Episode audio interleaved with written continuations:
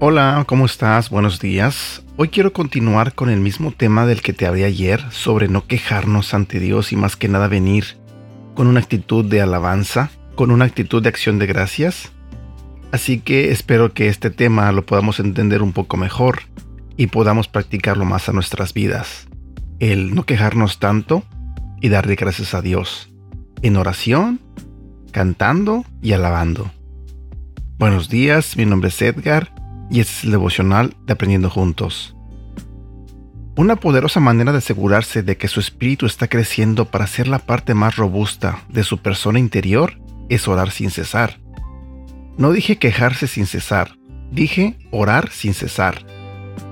Muchos cristianos pasan sus vidas protestando y quejándose ante el Señor, y luego se preguntan por qué sus oraciones nunca son contestadas. Cuando ore, ore con gozo. Cuando ore, venga ante su presencia confiadamente y con poder. Cuando ore, deje su alma emocional en la puerta y lleve a su bien alimentando espíritu hasta la sala del trono y empápese de esa maravillosa presencia. Dios lo ama cuando usted se queja, pero cuando su espíritu y su espíritu se unen en una gran sinfonía de alabanza, ese es el momento en el que el cielo y la tierra empiezan a moverse a su favor.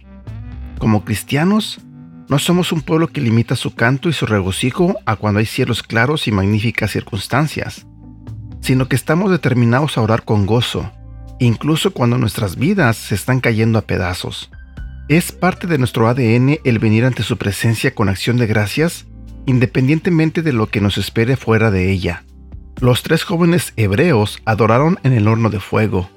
Pablo y Silas cantaron a la medianoche en la prisión Esteban adoró mientras lo apedreaban. Ana adoró cuando aún no estaba encinta. Únase la muchedumbre de creyentes de cada generación de la historia, que han escogido orar con gozo. Versículo para recordar, Eclesiastés capítulo 5 versículo 1 y 2. Cuando entres en la casa de Dios, abre los oídos y cierra la boca. El que presenta ofrendas a Dios sin pensar hace mal no hagas promesas a la ligera y no te apresures a presentar tus asuntos delante de Dios. Después de todo, Dios está en el cielo y tú estás aquí en la tierra. Por lo tanto, que sean pocas tus palabras.